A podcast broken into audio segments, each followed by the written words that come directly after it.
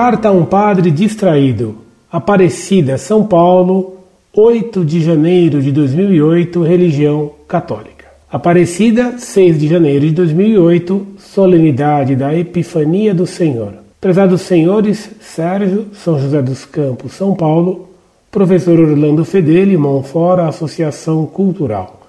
Paz e bem no Senhor.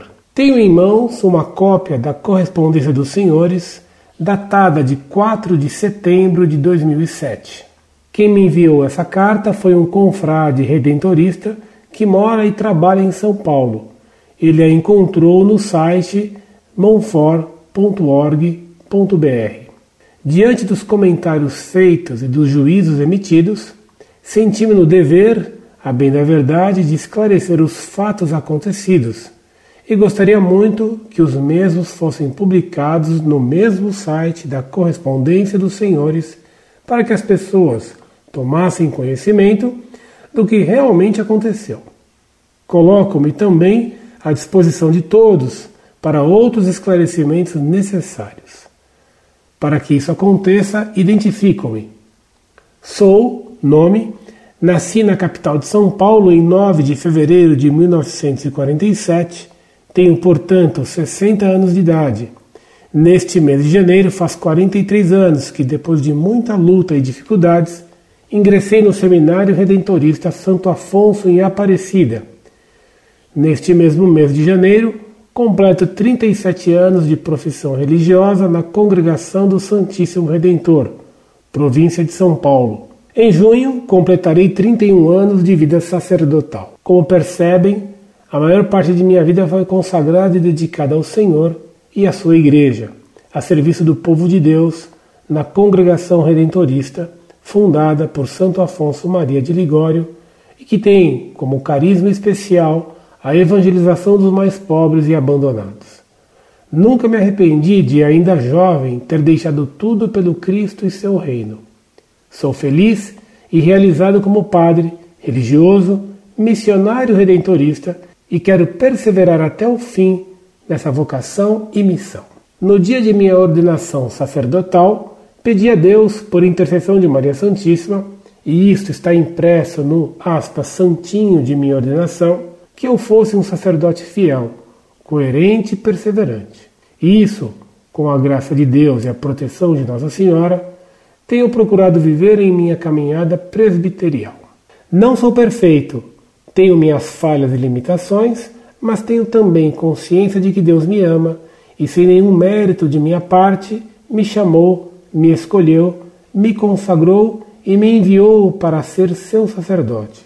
Sou ungido do Senhor sou consagrado, sou seu sacerdote. Certas afirmações que os senhores fizeram a meu respeito, sem me conhecerem, gostaria que fossem revistas, e os senhores poderão procurar meus confrades, familiares, bispos, sacerdotes, religiosos e pessoas que conviveram comigo nesses anos de sacerdócio para se informarem melhor. Talvez não interesse aos senhores, mas para esclarecimentos Devo dizer que nesses 30 anos de padre já gastei os meus dias e energia em favor dos redimidos, procurando ser um bom pastor. O lema do meu seminário e que procuro levar para a minha vida é este: Dies impedere pro redemptis. Por vários anos trabalhei nas missões redentoristas. Por vários anos fui formador, diretor do seminário Santo Afonso, superior de comunidades, pároco, reitor do Santuário Nacional de Nossa Senhora da Conceição Aparecida, vigário episcopal, reitor do Santuário Nossa Senhora do Perpétuo Socorro em São João da Boa Vista, São Paulo, coordenador do setor Jardins na região Sé, em São Paulo, conselheiro provincial eleito por dois triênios, várias vezes capitular, presidente do Conselho de Reitores do Brasil e do Conisul, coordenador do núcleo de Aparecida da Conferência dos Religiosos do Brasil, membro do Conselho de Presbíteros de Aparecida de São Paulo e outras funções. Atualmente trabalho como basilical no Santuário Nacional de Aparecida. Sou o titular da consagração a Nossa Senhora Aparecida. Programa levado ao ar todos os dias às 15 horas pela Rádio Aparecida e Rede Católica de Rádio. Tem o programa Deus Conosco na TV Aparecida e sempre sou solicitado para outros programas e também pregação de retiros para seminaristas e religiosos e pregação em paróquias. Peço que os senhores me perdoem por apresentar esse meu currículo, que talvez interpretem equivocadamente, mas foi para esclarecer que não sou o padre que os senhores afirmam na correspondência, como aspas, um padre negará a Deus o oferecimento do sacrifício do seu próprio filho, roubou a glória devida a Deus e as graças espirituais para os fiéis. Os padres não ensinam mais ao povo a doutrina católica, que a missa está se tornando uma bagunça e num total desrespeito com o nosso Senhor Eucarístico. Que Deus nos livre de sacerdotes como esses que omitem a consagração. Ou como os comentários do Sr. Orlando Fedeli. Há padres que não creem na presença real de Cristo na Sagrada Hóstia e nem creem na transubstanciação. São protestantes. Missa apenas uma ceia. O que esse padre fez em Aparecida foi gravíssimo. Ele escamoteou a consagração.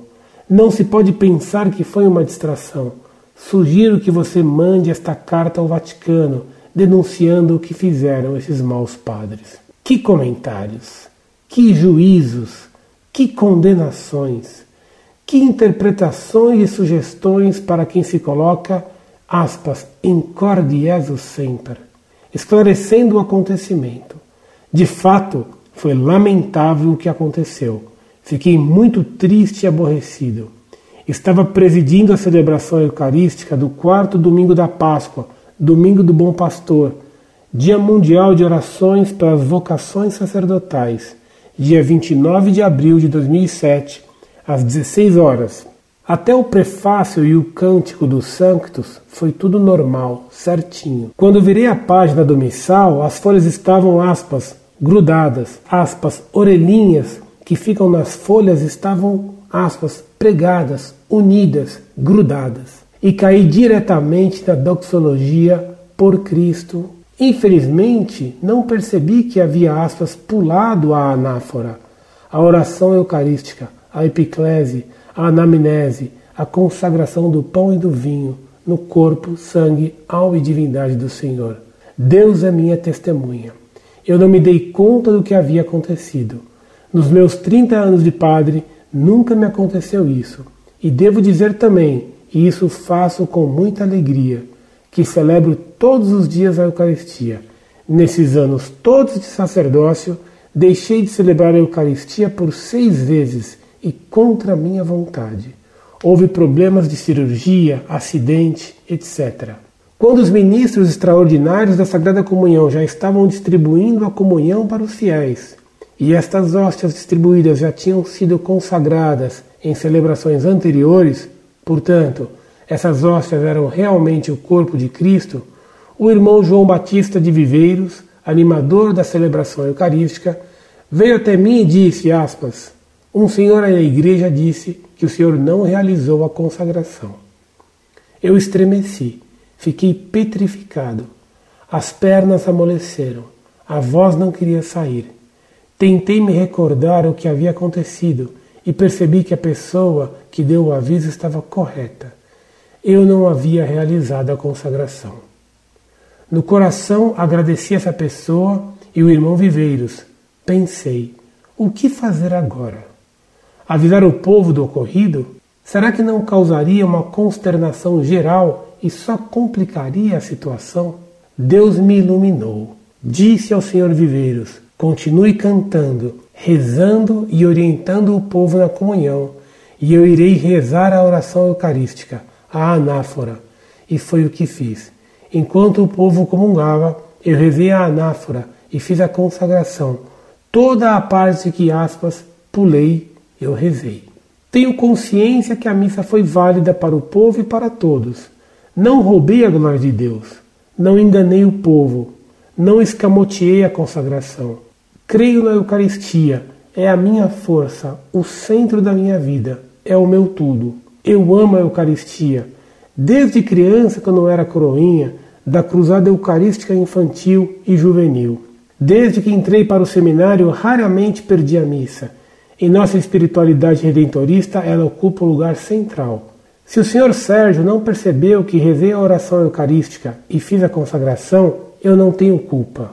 Agradeço por ter chamado a atenção.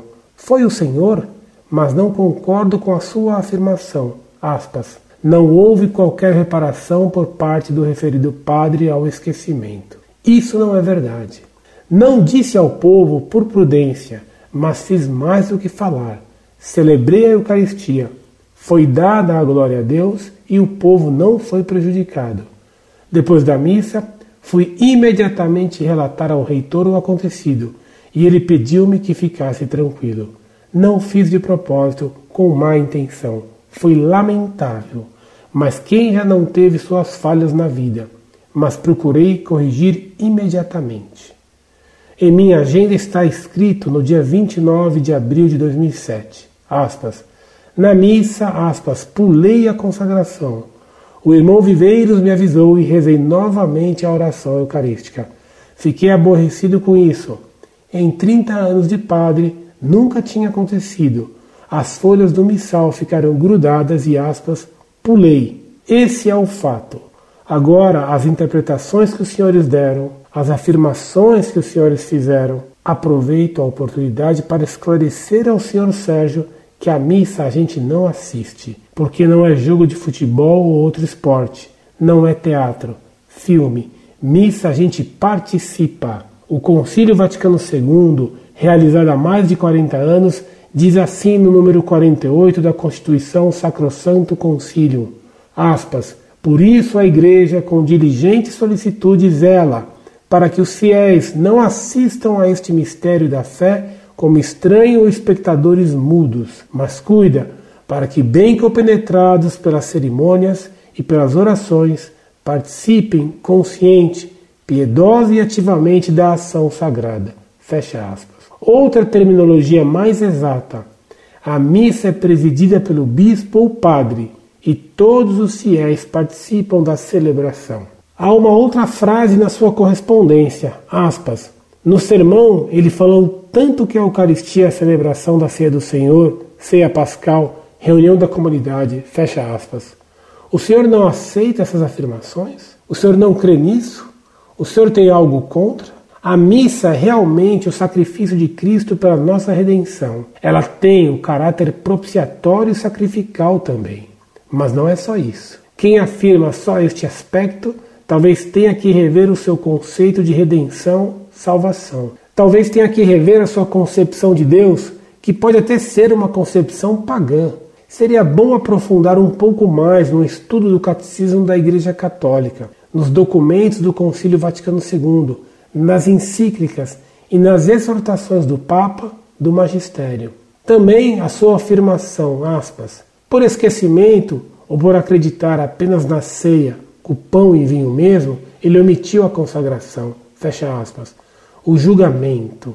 Quanto às afirmações que o senhor faz do padre Mário Bonatti, salesiano de Lorena, expondo publicamente sua oposição, eu fico me perguntando se o senhor entendeu realmente o que o referido sacerdote falou, ou havia preconceito de sua parte ou outras atitudes. Já ouvi falar várias vezes sobre o padre Bonatti e todas as referências foram muito boas. Não seria o caso de, antes de colocar ao público suas opiniões, se certificasse melhor com os próprios? Parece também que o ecumenismo não é o forte do professor Orlando Fedeli, pois ele afirma em sua correspondência que, aspas, o ecumenismo leva os padres e o povo à apostasia. Deus nos livres desses padres, aspas, legais e bacaninhas. Fecha aspas. Essa não é a posição da Igreja Católica Apostólica Romana. Ao contrário, a Igreja promove, apoia, incentiva e se alegra com o ecumenismo. Dá suas orientações porque está aberta aos sinais dos tempos e discerne que esse é o desejo do Senhor. Aspas, que todos sejam um. Fecha aspas. Peço que me perdoem por ter me alongado, mas foi no sentido de esclarecer. Não quis ofender, mas tem o dever de defender a verdade e não permitir que pessoas sejam enganadas. Deixo um pensamento que pode nos conduzir à santidade. Aspas. Dos outros, ou pensar bem ou não pensar nada. ou falar bem ou não falar nada. Fecha aspas.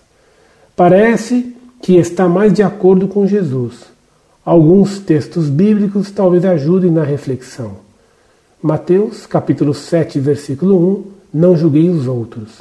Mateus, capítulo 18, versículos de 15 a 17, se teu irmão pecar. João, capítulo 7, versículo 24, não julgueis pelas aparências. Carta aos Romanos, capítulo 14, versículo 13. Então, acabemos com os julgamentos de uns sobre os outros. Primeira carta a Coríntios, capítulo 4, versículos 4 e 5.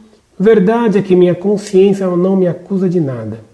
Epístola de São Tiago, capítulo 1, versículo 26. Se alguém se julga. Epístola de São Tiago, capítulo 2, versículo 13. Pois o julgamento é sem misericórdia para quem não fez misericórdia. Epístola de São Tiago, capítulo 4, versículo 12. E quem és tu que julgas o próximo? A palavra de Deus é tão rica e teríamos muitos outros textos para reflexão, mas fiquemos com estes. Junto da Senhora Aparecida, nossa mãe, rainha e padroeira, rezo pelos senhores. Que ela interceda por todos nós junto a seu Filho Jesus. Que Deus os abençoe e ilumine. Padre Carlos Arthur Assunção, Redentorista, Aparecida, 6 de janeiro de 2008, solenidade da Epifania do Senhor. Muito prezado e reverendo Padre, salve Maria. Com muito gosto, atenderemos o seu pedido, publicando sua carta no site Monfort. Alegra-nos sua afirmativa de que o senhor tem procurado ser um sacerdote fiel. Hoje, o senhor sabe bem, isso está ficando raro. Que Deus o conserve nos primeiros propósitos de sua vocação até o fim de sua vida. Creio que a palavra de um sacerdote é suficiente, dispensando a apresentação de seu currículo, que faço questão de não interpretar. O senhor não faz distinção entre o que informou e comentou um leitor, testemunho veraz de sua distração, inaudita, e o que se afirmou no site Monfort. É pena essa sua falta de distinção, que mistura suas queixas com acusações contra nós. Injustamente o senhor atribui tudo o que foi informado a mim, pois sou eu que me despeço com a fórmula incorde Jesus semper. Padre, além de muito distraído, o senhor faz misturas de acusações e de acusadores. Mistura a acusação feita ao senhor, que o senhor confirma ser verdadeira, com a crítica feita a outro padre e atribui tudo a mim. Nós do site Monfort recebemos a informação de que o senhor saltara a consagração na missa. Sobre esse fato estarrecedor é que fizemos nosso comentário. O que disse eu sobre sua distração foi isto. E o mais grave foi o que aconteceu em Aparecida. Há padres que não creem na presença real de Cristo na sagrada hóstia e nem creem na transubstanciação. São protestantes, pois julgam que a missa é apenas uma ceia. O que esse padre fez em Aparecida foi gravíssimo. Ele escamoteou a consagração. Não se pode pensar que foi uma distração saltar dos santos para a adoração final do cânon é demais para ser distração. Isso não foi missa. O senhor confirma que de fato saltou as orações do cânon e não fez a consagração. O senhor mesmo concorda com esse fato. O senhor confessa que isso foi algo tão grave que o perturbou muito, e não era para menos. Eis suas palavras. De fato, foi lamentável o que aconteceu. Fiquei muito triste e aborrecido. Estava presidindo a celebração eucarística. Até o prefácio e o cântico dos santos. Foi tudo normal, certinho. Quando virei a página do missal, as folhas estavam grudadas. As orelhinhas que ficam nas folhas estavam pregadas, unidas, grudadas. E caí diretamente na doxologia por Cristo. Infelizmente, não percebi que havia pulado a anáfora a oração eucarística, a epiclese, a anamese, a consagração do pão e do vinho, no corpo, sangue, alma e divindade do Senhor. Deus é minha testemunha. Eu não dei conta do que havia acontecido. Padre, acredito na sua palavra, mas o senhor há de convir que seu pulo foi recorde e que sua distração foi incrível. Repito, acredito no que o senhor me diz, acredito que as folhas estavam grudadas e o senhor nem percebeu que pulou até a consagração. O senhor me diz ainda: o irmão, animador da celebração eucarística, veio até mim e disse: Um senhor aí na igreja disse que o senhor não realizou a consagração. Eu estremeci, fiquei petrificado, as pernas amoleceram, a voz não queria sair. Tentei me recordar o que havia acontecido e percebi: que a pessoa que deu o aviso estava correta. Eu não havia realizado a consagração. Com muita razão, o senhor estremeceu e ficou petrificado. Embora estremecimento e petrificação não se coadunam, mas compreendo o seu choque naquele momento terrível que o faz descrever ainda hoje com palavras paradoxais sua emoção e perturbação. Creio também em suas palavras comovidas, apelando até para a fé que o Senhor tinha quando criança. Não escamoteei a consagração. Creio na Eucaristia. É a minha força, o centro da minha vida, é o meu tudo. Eu amo a Eucaristia desde criança, quando era coroinha da Cruzada Eucarística Infantil e Juvenil. Então, diante de sua palavra, retiro o escamotear que escrevi. O senhor acusa o, o outro senhor de ter dito: não houve qualquer reparação por parte do referido padre ao esquecimento. O senhor pode ter tentado reparar o erro incrível que cometeu, rezando rapidamente as orações que saltara. Mas o senhor confirma que, na hora, nada disse para se desculpar diante do povo. E foi o que esse senhor nos disse. Ele não mentiu. Então, não cometa novo erro, acusando-o de mentira que ele não fez. O senhor, infelizmente, se distraiu. O senhor tentou corrigir a falha, mas o senhor nada disse ao povo. Como quereria então que esta outra pessoa adivinhasse o que o senhor fez muito reservadamente para esconder sua falha involuntária? O senhor se desculpa de uma falha gravíssima e acusa outro senhor, a quem o senhor agradece, de não ter percebido o que o senhor diz ter feito muito reservadamente para que não se percebesse sua falha. Isso me faz lembrar a parábola do homem a quem um rei perdoou uma dívida de dez mil talentos e que, saindo, exigiu de outro que lhe pagasse uma pequena dívida. E como o outro lhe pedisse misericórdia, não lhe a deu e o pôs na prisão. Deus vê, padre. Esse outro senhor não tem culpa nem de ter constatado sua distração. Ele assistia à missa com atenção e nem de não ter visto o que o senhor procurou fazer, muito reservadamente, com palavras apressadamente murmuradas. O senhor é inocente. O senhor é incoerente, quer desculpas e faz acusações sem fundamento. Depois de apresentar a explicação do seu pulo litúrgico incrível, digno de ir para o Guinness, o senhor passa a acusar e nos diz a mim e ao outro senhor que missa a gente não assiste porque não é jogo de futebol ou outro esporte, não é teatro, filme, mas a gente participa. E show, padre? Nós assistimos? Por acaso missa é show de rock? Porque hoje há muitas showmissas. Creio então que o senhor, seguindo o concílio, faz o povo participar da sua missa. Estranha participação que não permitiu a quase ninguém nem perceber que o senhor, por infelicidade das páginas grudadas, pulou justo a parte essencial, central da missa, a consagração. O senhor, mais do que participar, celebra a missa e se distraiu a um ponto inacreditável. O povo participante nada percebeu do que aconteceu na sua missa, que o padre pulou a consagração. Este senhor, que só assistia à sua missa, percebeu a sua falha. Acho melhor o senhor mandar suas ovelhas assistirem à missa, como, aliás, manda o mandamento da igreja: assistir missa inteira, com consagração aos domingos e dias santos. É por causa da participação do tipo conciliar que as missas novas envelheceram muito cedo. A missa é dita hoje em português, e disse-me um padre, que não é amigo da Montfort, que os padres hoje, não tendo o folhetinho, nem sabem o que devem fazer e nem entendem o que é a missa. O senhor me garante que esse não é o seu caso, que o senhor só se distraiu e pulou a consagração. Só isso. E o senhor vem defender depois, com base em textos conciliares, que o padre preside a Assembleia dos Fiéis. Mas é isso exatamente um dos pontos contestáveis na missa nova. O padre não preside coisa nenhuma, ele celebra em persona Christi. Por isso, ele consagra dizendo: Isto é meu corpo. E o pão não se torna o corpo do Padre, mas sim o corpo de Cristo. E o Senhor me vem dizer que a Eucaristia é a celebração da ceia do Senhor, ceia pascal, reunião da comunidade. O Senhor não aceita essas afirmações?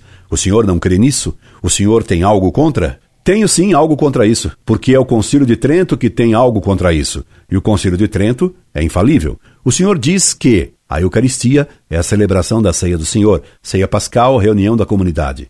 Ora, o Concílio de Trento decretou solenemente no cano 1 sobre a missa. Se alguém disser que no sacrifício da missa não se oferece a um verdadeiro e próprio sacrifício, ou que o oferecê-lo não é outra coisa de Cristo, se nos dar a comer, seja anátema. Portanto, Padre, a missa não se reduz a uma comida, não é simplesmente ceia. O sacrifício da missa não consiste em apenas comer o corpo de Cristo. O Senhor, agora, na sua conceituação de missa, está pulando, certamente por distração, que as palavras da consagração do vinho começam dizendo: terminada a ceia. Então, a instituição da Eucaristia já não era mais a ceia judaica, era algo infinitamente maior.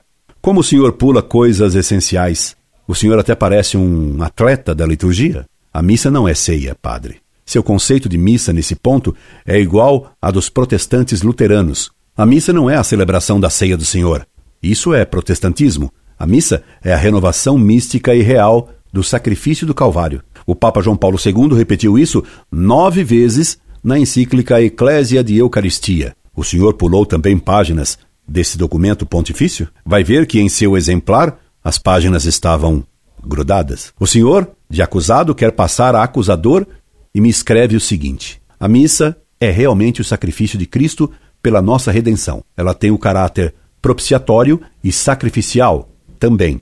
Mas não só isso. Quem afirma só este aspecto talvez tenha que rever o seu conceito de redenção, salvação. Talvez tenha que rever a sua concepção de Deus, que pode até ser uma concepção pagã. Constato então que o Senhor segue as novas noções teológicas que fundamentaram a missa nova, a noção teológica da missa. A missa de sempre atualiza misticamente o sacrifício do Calvário. Deus Pai aceitando o sacrifício de Deus Filho. Isso seria para o Senhor, assim como para os modernistas, uma concepção pagã de sacrifício e uma noção pagã de Deus. Para o Senhor, a missa não pode ser definida como o sacrifício de Cristo feito em propiciação a Deus Pai. Precisa algo mais.